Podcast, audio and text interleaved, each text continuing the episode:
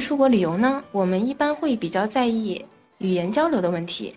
在泰国的核心城市，会简单的英语交流，一般来说问题不大，可以借助翻译软件。而且泰国的华人华侨差不多有九百万，占全国人口的百分之十四，再加上本身也是热门的旅游目的地，中国的游客其实并不少。但亲身感受是，走在曼谷的大街上，可能随时从某个方向就飘来了一句中国话。而且呢，如果是选择跟团游的话，基本上也都会有中文领队和中文导游，那就更加不用担心啦。泰国呢，没什么时差问题，比北京时间是晚一个小时，全年的平均温度在二十五摄氏度左右。四到五月呢是最热的时候，六到十月是雨季，但是一般来说都会集中在傍晚以后。整体来说呢，是没有非常明显的一个淡旺季。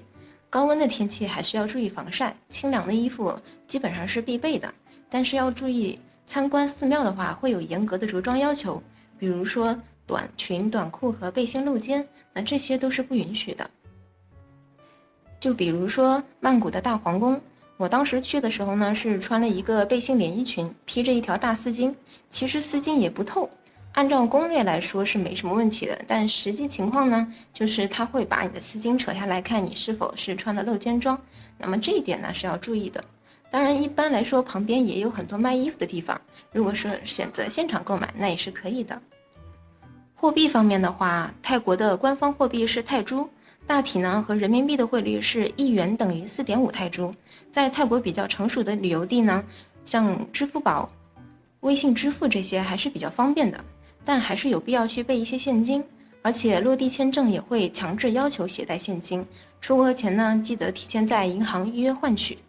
那顺便一说呢，泰国是小费制国家，但是小费本身并不强制。如果觉得服务还不错的话，正常给二十或者五十泰铢就可以了。注意给小费的时候不要给硬币，因为这个一般都是给乞丐的。餐饮方面的话，泰国菜是讲究酸辣咸甜苦。五味均衡，用料呢主要是以海鲜、水果、蔬菜为主，惯用天然香料、椰奶、青柠檬、咖喱等原料。按照区域划分呢，是有四大菜系，分别为泰北菜、泰东北菜、泰中菜和泰南菜，反映了四地不同的地理和文化。使用的食材呢，往往是和邻近国家一样，但是共通的一些名菜，比如说各种泰式咖喱呀、冬阴功汤啊、菠萝炒饭、芒果糯米饭。青木瓜沙拉等等，色香味俱全，基本上随处可见。那么在通识的最后部分，讲讲泰国的购物店，典型的有珠宝店、鳄鱼皮具、乳胶、蛇药、土特产、燕窝，还有佛牌等。其实这些本身也都是泰国当地的特产，可以根据需要去进行购买。之前呢，主要是强制购物这一块问题会比较大，那现在基本上都比较规范了。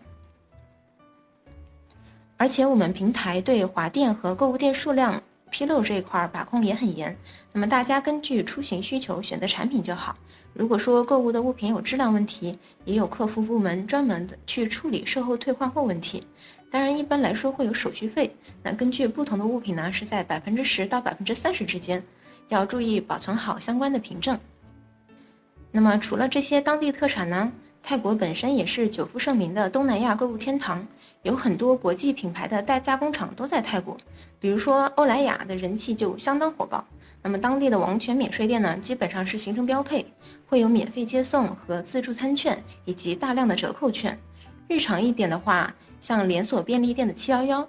这个其实在上海也能看到，和全家这种都很像，在泰国的覆盖是相当广的，非常的方便，也有很多的特色零食。那我们在回国之前也可以选择过去打包一波。